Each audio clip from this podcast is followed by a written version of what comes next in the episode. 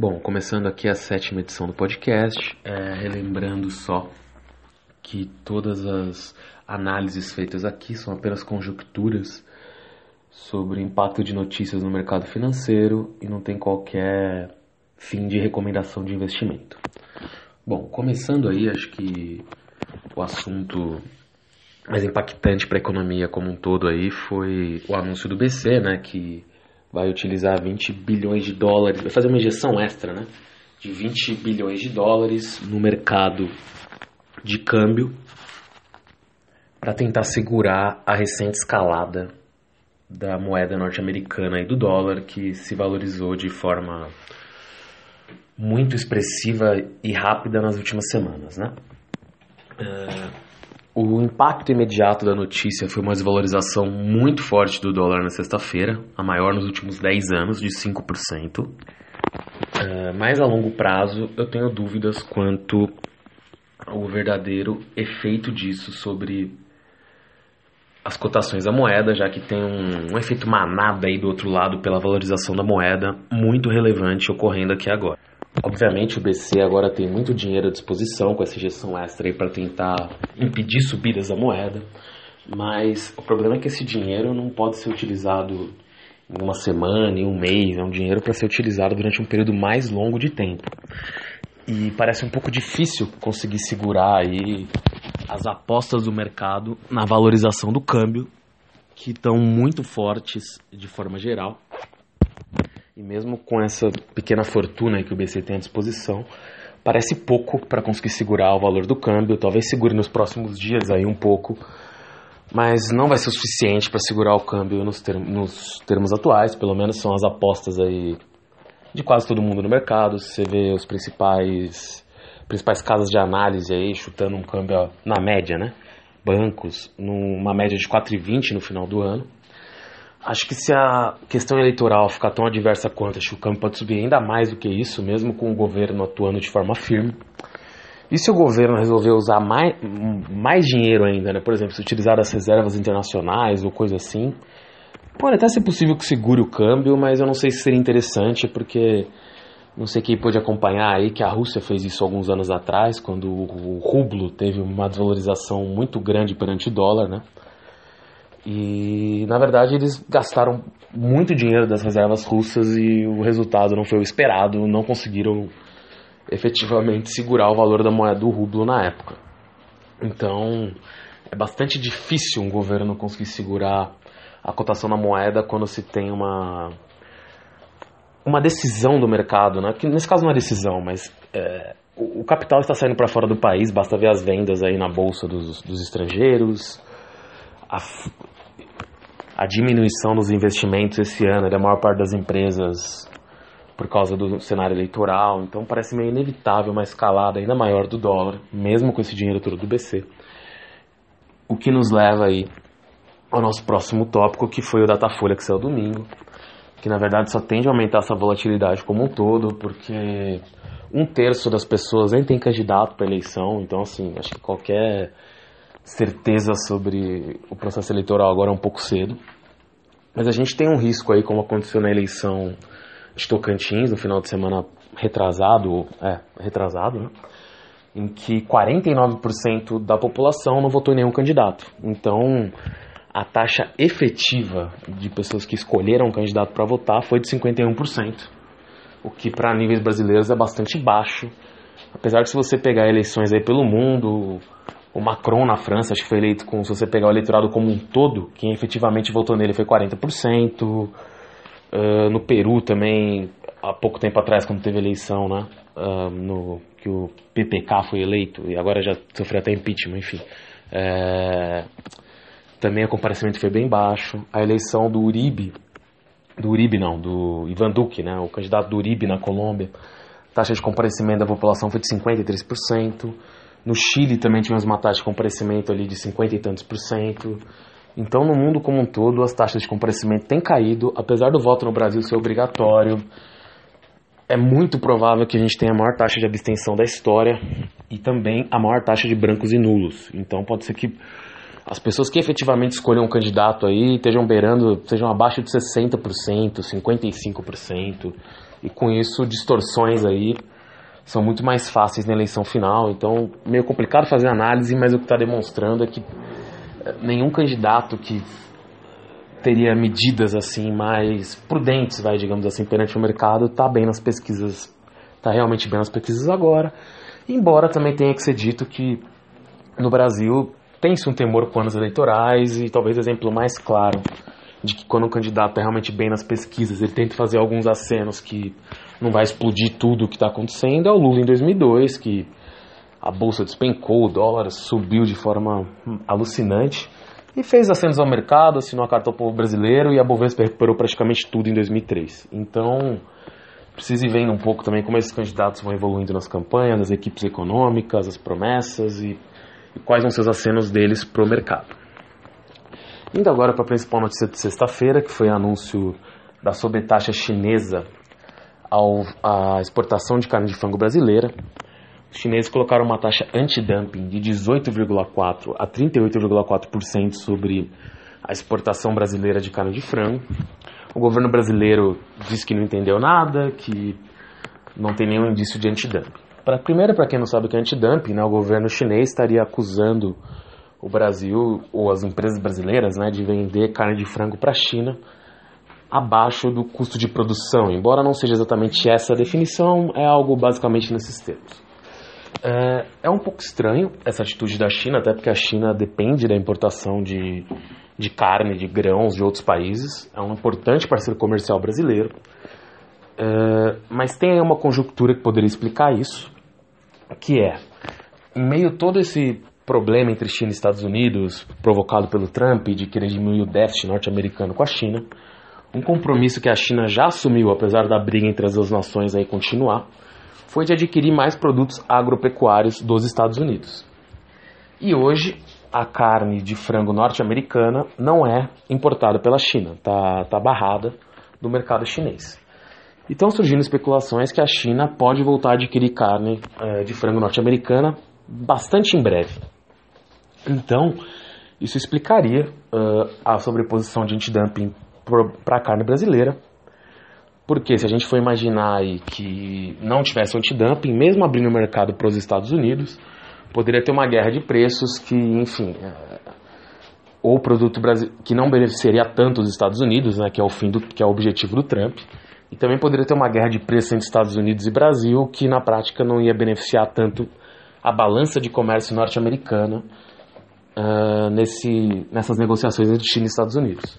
Então, ele deu uma limitada na entrada de produto brasileiro, uh, provavelmente agrada produtores locais de frango, que tem uma margem de manobra para fazer algum tipo de reajuste, e também praticamente garante uma parte do mercado para os Estados Unidos, caso seja liberado aí a importação da carne norte-americana, como vem sendo sondado no mercado.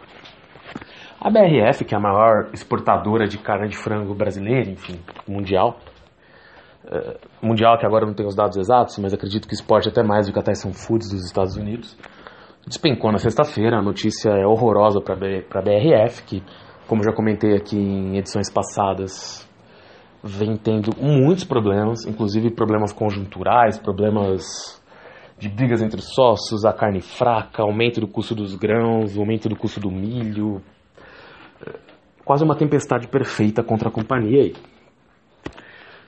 Apesar disso, disso no curto prazo é uma notícia péssima para a BRF, no médio e longo prazo, eh, essa notícia não vai se tornar boa, claro, mas ela tende a possivelmente acelerar possíveis negociações envolvendo algum tipo de associação da BRF com alguma outra empresa.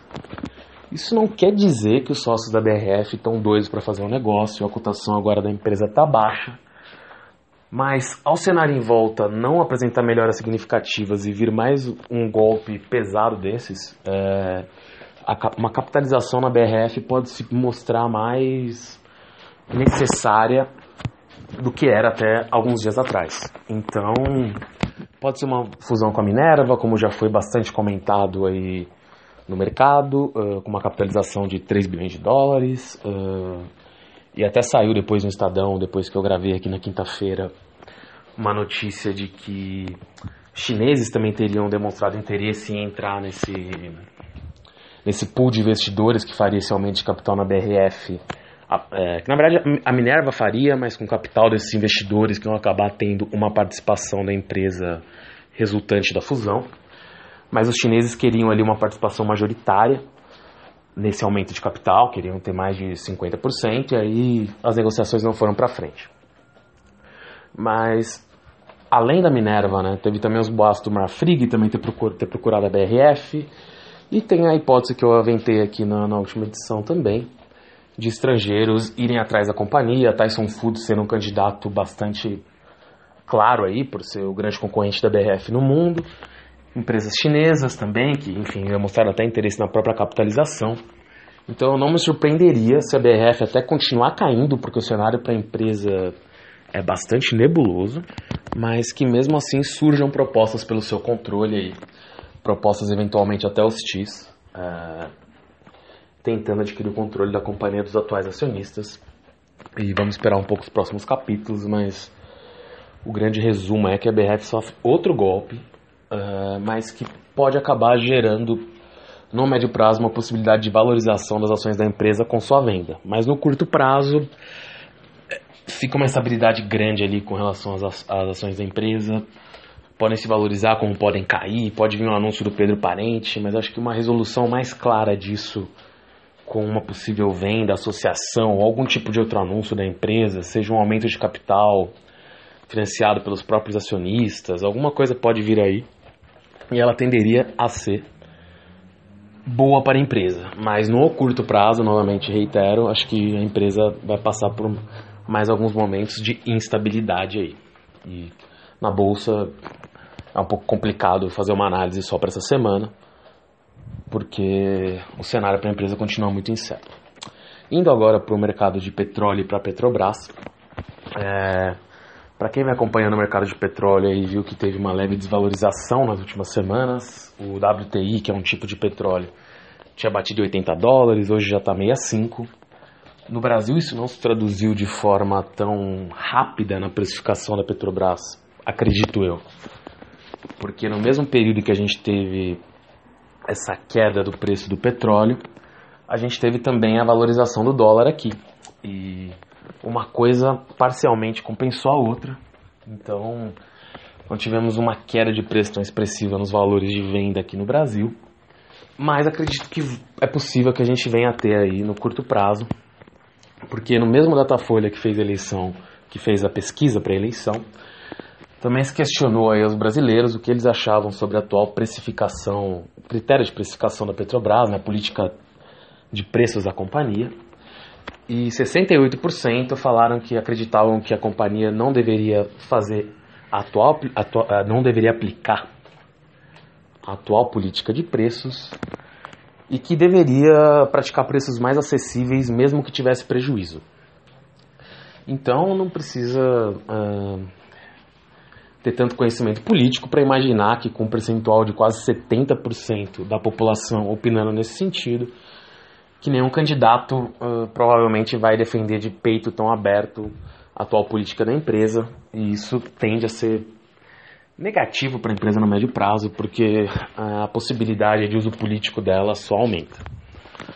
Agora, o que saiu hoje nos jornais, no final de semana, hoje, sobre a sessão de política onerosa da empresa, parece mais importante no curto prazo e pode até gerar uma valorização da empresa nos próximos dias, embora eu continue achando ela muito arriscada aí nesse cenário, mas quem tiver com tempo tem sempre como ganhar dinheiro, porque as variações na empresa tendem a ser mais bruscas, mas bastante arriscadas também. É, a Petrobras, com o Pedro Parente ainda como presidente e, na verdade, o Fernando Bezerra Filho como ministro de Minas e Energia, parecia bastante próxima de um cenário de acordo da sessão onerosa, é, o Fernando Bezerra Filho saiu do Ministério de Minas e Energia antes de um acordo, entrou Moreira Franco. As negociações pareciam que tinham travado um pouco. Quando elas recomeçaram a andar, veio a greve dos caminhoneiros, o Pedro Parente acabou deixando a presidência da Petrobras e as negociações tiveram um novo. travaram novamente, digamos assim. Agora que elas voltaram à mesa, elas parecem ter algumas indefinições.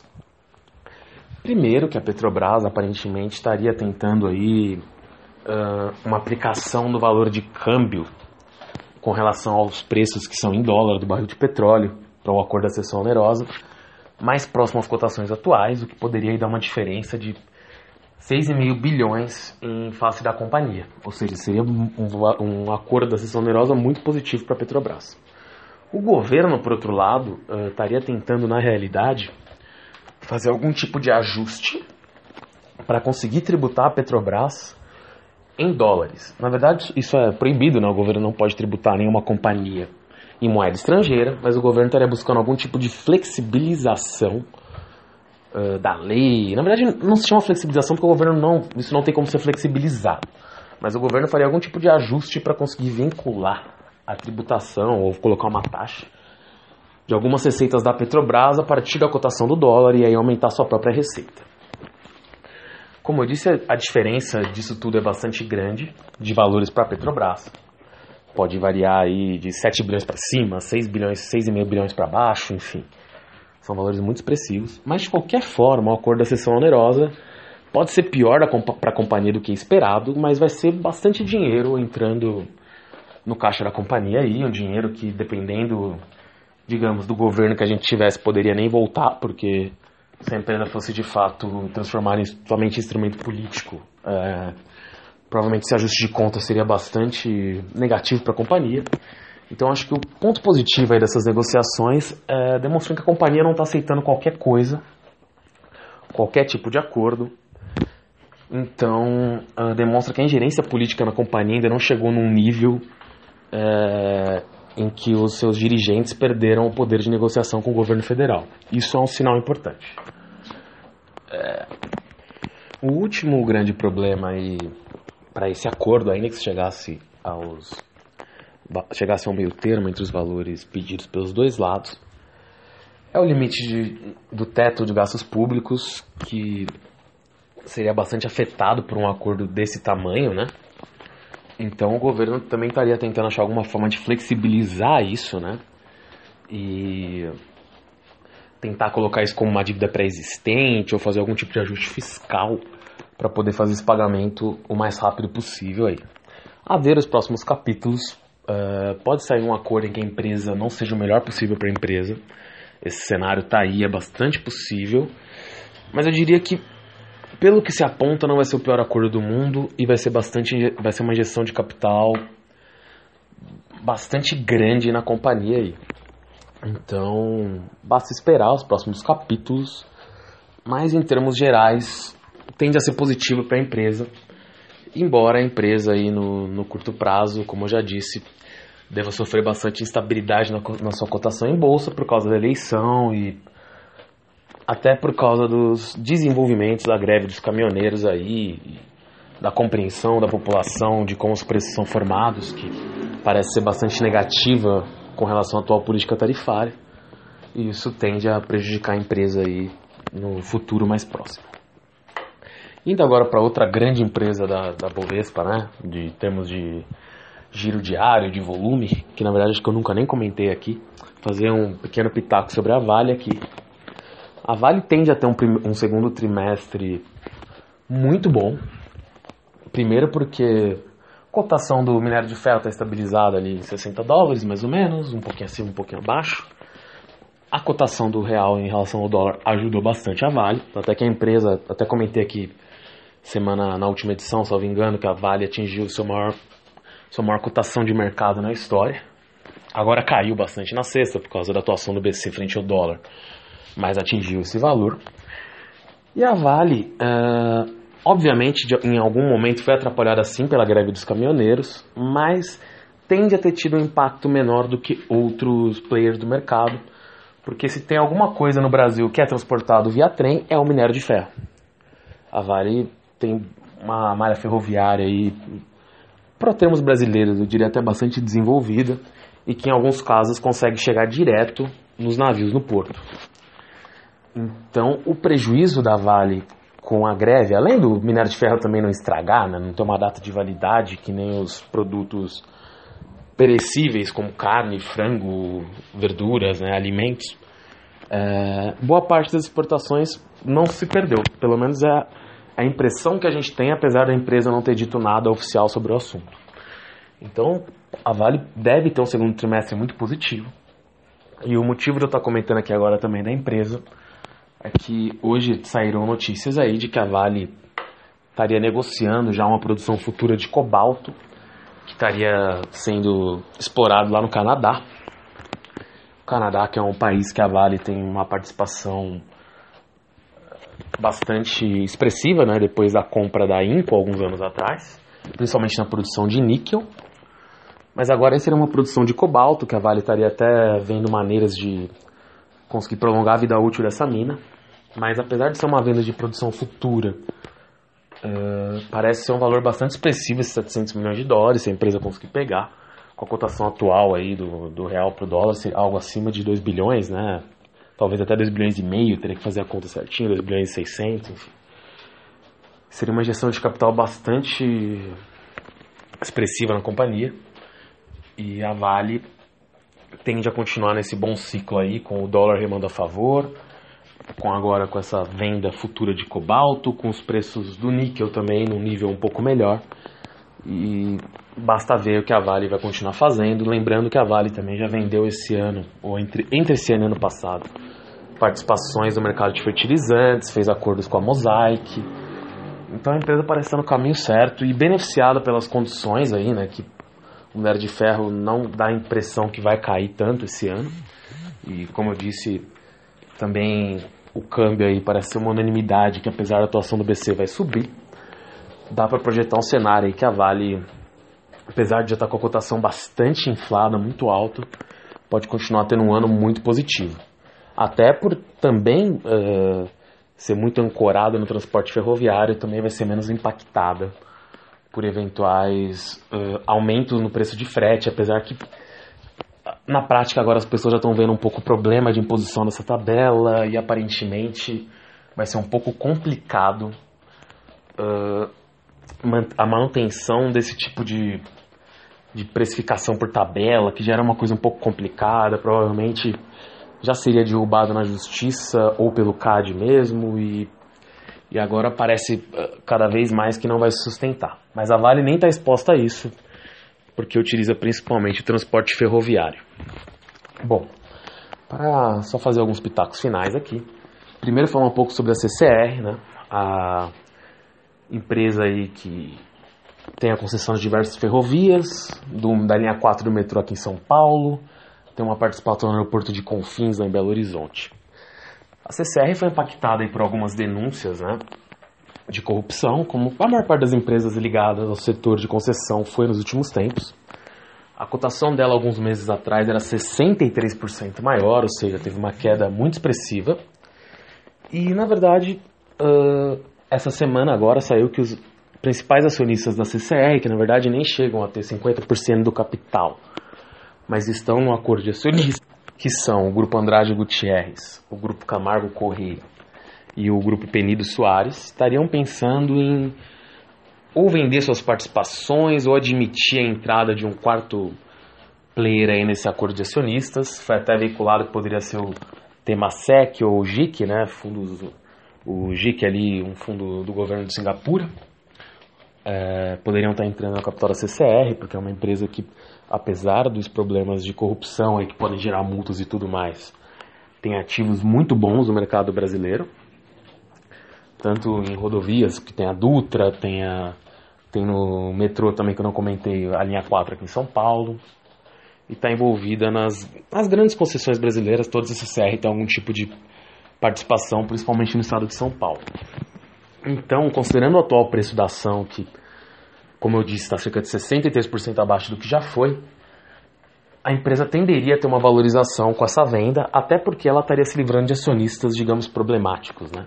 O Grupo Camargo Corrêa já vendeu desde o ano passado a CPFL, que tinha uma participação relevante, uh, Andrade Gutierrez também saiu do capital da CEMIG, indireto, uma parte pelo menos, né?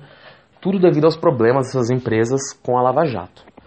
Uh, de acordo com a própria notícia, a venda pela, da, do, das ações Andrade Gutierrez, ou algum tipo de acordo né, envolvendo Andrade Gutierrez, é mais urgente, porque Andrade Gutierrez teve aí um vencimento de parte de sua dívida e não conseguiu pagar, isso já faz fazem algumas semanas.